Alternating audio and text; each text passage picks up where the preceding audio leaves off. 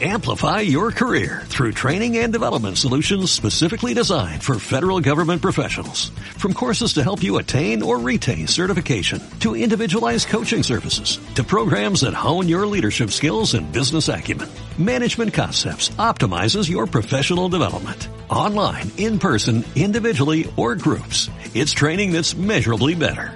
Learn more at managementconcepts.com. That's managementconcepts.com. Escuchas a Marta de Baile por W Radio. Síguenos en Facebook, Marta de Baile.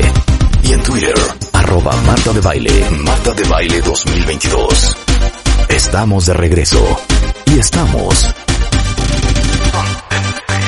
Donde estés.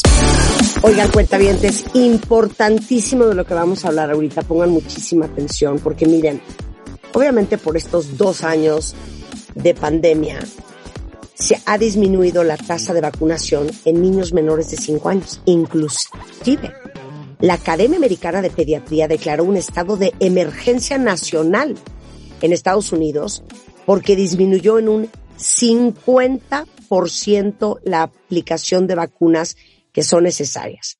Ahí les va México. En México, solamente el 30% de los niños tienen sus esquemas de vacunación completos según datos de la Organización Mundial de la Salud.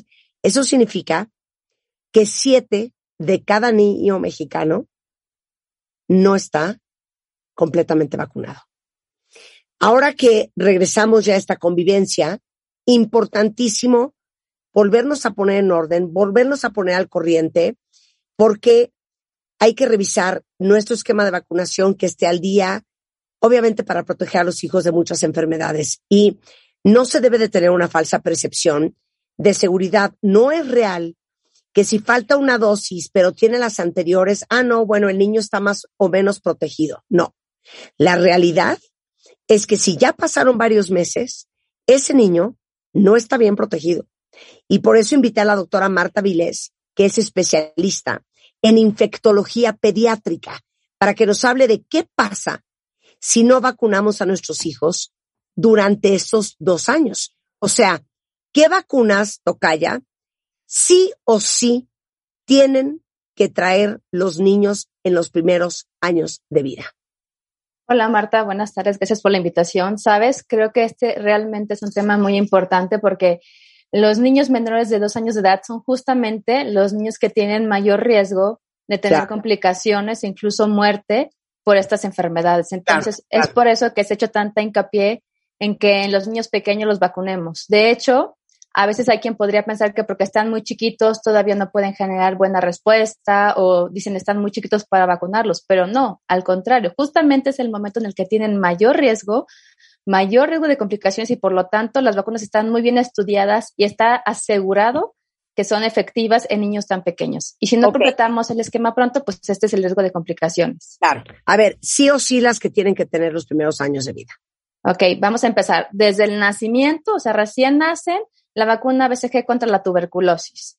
Después, la vacuna contra hepatitis B. Y después tenemos una, eh, algo muy bueno de estos últimos años en la Cartilla Nacional de Vacunación, que es la vacuna hexavalente. Es decir, dentro de una sola vacuna, en un solo piquete, nos cubren seis enfermedades, que son difteria, tosferina, tétanos, otras dosis de hepatitis B, polio inactivada y hemófilus influenza tipo B. Ahí van esas vacunas, esas van a los 2, 4, 6 y 18 meses. Después también tienen que tener eh, neumococo, también tienen que tener ya cuando cumplen, ah, bueno, antes de cumplir el año tienen que tener dosis de, rotavirus a los 2 y a los 4 meses. Al año se pone ya una primera dosis de varicela. Ah, bueno, no, varicela está para la cartilla. En la cartilla está la triple viral, sarampión, rubella, parotiditis. Y si quisiéramos poner extra de la cartilla, varicela a partir del año de edad. Y muy importantemente también influenza. Influenza a partir de los seis meses de edad cumplidos, dentro de la temporada invernal se tiene que poner y cada año, al menos hasta los cinco años de edad, según la cartilla nacional de vacunación. Y obviamente, junto con la vacuna, van las enfermedades, que es bastante como eh, eh, autoexplicativo. O sea, si es tétanos, es tétanos. Si es polio, es polio. Si es tuberculosis, es tuberculosis. Pero, por ejemplo, en el, en el caso específicamente de neumococo, es un tema de que otitis media, meningitis. Correcto, ya estás muy, bien, muy bien informada, exacto. El neumococo es como la bacteria más importante en pediatría, es como la estrella que nos causa más problemas en infecciones en niños, porque causa justamente otitis media, meningitis, que es esta infección en el cerebro y, y también incluso infecciones en la sangre. Entonces, son infecciones que pueden tener neumonía, ¿no? muy graves. Neumonía, y neumonía también. Claro, o sea, esas son como las principales. Y aún así, digamos, podría llegar a eventos como más raros e infrecuentes como infecciones en el hueso como osteomielitis o infección diseminada a otros órganos, pero sí causan muchas enfermedades invasoras. Y también la, la bacteria que comenté, Hemophilus influenza tipo B, justo también causa todo esto, meningitis, neumonías, otitis media, ya bacteremias. Gracias a la vacunación que ha sido muy intensa contra Hemophilus influenza tipo B, casi no lo vemos, pero justo es importante mantener las vacunaciones todas muy altas para que no tengamos niños vulnerables que caigan en esas enfermedades y puedan enfermar a otros que todavía no están vacunados. Y quiero volver a hacer una aclaración de lo que dije al principio, Marta. O sea, muchas veces crees que porque ya tiene una dosis, bueno, ya estará medio protegido.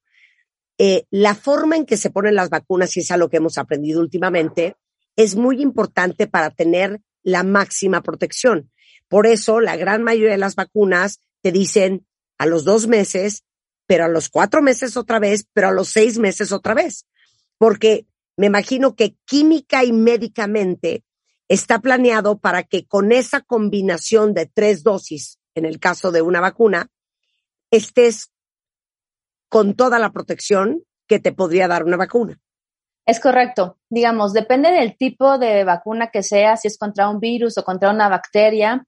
También depende de cómo está hecha, si es un virus muerto o una fracción de una bacteria, un componente solamente, es qué tanto este agente muerto completo o qué tanto la fracción genera la respuesta de generar anticuerpos. Y por eso claro. requerimos generalmente una, dos, tres o hasta cuatro dosis para, digamos, como subir la pila de anticuerpos hasta el máximo. Claro. Y entonces, pues sí es importante completar, no quedarnos con esquemas incompletos, claro. sino completarlos. Claro, y esta conversación, cuentavientes, es para inspirarlas e inspirarlos a todos a que vayan a completar las vacunas de sus hijos. Ahorita que ya pasó el susto, bueno, es momento de que todos nos pongamos en orden. Regreso al tema de la hexavalente. Dame otra vez las seis enfermedades de las cuales que protege. Sí, va nuevamente. La vacuna hexavalente se pone 2, 4, 6 y 18 meses y defiende o protege contra tosferina, que es así la enfermedad como tosferina, difteria, otra enfermedad que es difteria, tétanos, también contra hepatitis B, contra la poliomielitis, contra enfermedades invasoras por la bacteria Hemophilus influenza tipo B, que nos causa bacteremias, neumonías, otitis medias y también meningitis. O sea, en un, en un solo piquete. Correcto seis vacunas simultáneamente para seis padecimientos diferentes. Exacto. Entonces es a los dos, cuatro, seis y dieciocho.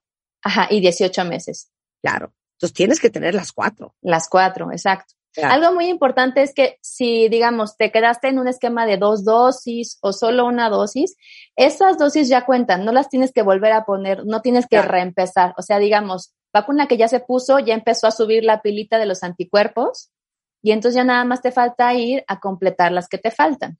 Ok, entonces te voy a poner una variable. Le puse la hexavalente a mi hijo a los dos, a los cuatro y a los seis meses.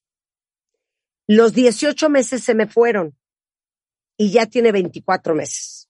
Sin bronca. En este momento vas y le pones la que le faltaba. Claro. El chiste justo es completar las dosis de vacunas. Aunque nos hayamos pasado un poco en el tiempo, no hay problema. O sea, se puede poner.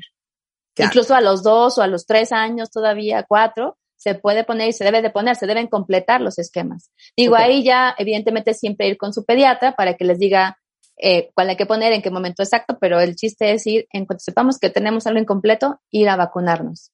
Ok, te voy a poner otra variable. Un bebé nació a inicios del 2021, cuando todavía estábamos, ya sabes, encerrados. Claro. No le aplicaron la vacuna hexavalente ya tiene dos años. Ajá. Se deben de poner. Te voy a platicar. A veces hay ciertas especificaciones, por ejemplo, cuando hablamos de la vacuna de hemófilos influenza tipo B, cuando hace muchos años o estaba la vacuna por esa enfermedad sola fuera del hexavalente. Y entonces ahí decían, podrías ya por la edad nada más ponerle tres o incluso ponerle dos. Pero ahorita que estamos con la vacuna hexavalente, sí hay que ponerse el esquema completo de las cuatro dosis con esta vacuna.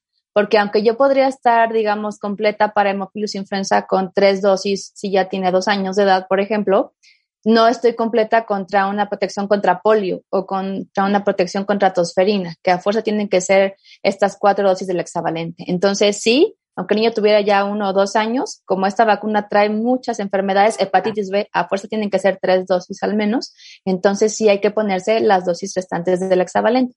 Y entonces lo que hay que hacer es ir con el pediatra porque existen esos esquemas que llamamos esquemas de seguimiento, de catch-up o esquemas acelerados, que lo que hacen es, si estás un poco atrasado o muy atrasado, te, te, dan un esquema con los intervalos mínimos de tiempo entre una dosis y otra para que completes lo más pronto posible tu esquema de vacunación. Bueno, a ver, eh, cualquier pediatra tiene esto que acaba de, de explicar Marta, que es infectóloga eh, pediátrica, eh, para que ustedes tengan claro en dónde se les complicó, en dónde se le hicieron, se le hicieron bolas, eh, qué se les olvidó y qué les falta. Lo que queríamos lograr con esta conversación es que todas se pongan al corriente con el, la cartilla de vacunación de sus hijos, tanto el nacional como las adicionales que a lo mejor muchas de ustedes ponen de manera privada. Pero que nos pongamos todas al día. Por si alguien te necesita, Marta, eres eh, infectóloga pediatra o infectóloga pediátrica. ¿Dónde te encuentran, querida? Claro, gracias Marta. Mira, mi consultorio está en la clínica Eugenio Sue. Eh, el teléfono es el 5531 7532 y ahí con todo gusto podrían buscarme para cualquier duda. Sensacional. Marta, Tocaya, muchísimas gracias. A ti por la invitación. Valente es un tema clave. Eh, Con esto hacemos una pausa y ya regresamos. No se vayan. Escuchas a Marta de Baile por W Radio. Síguenos en Facebook, Marta de Baile.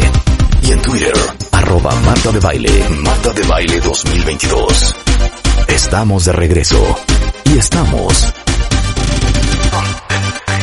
Donde estés.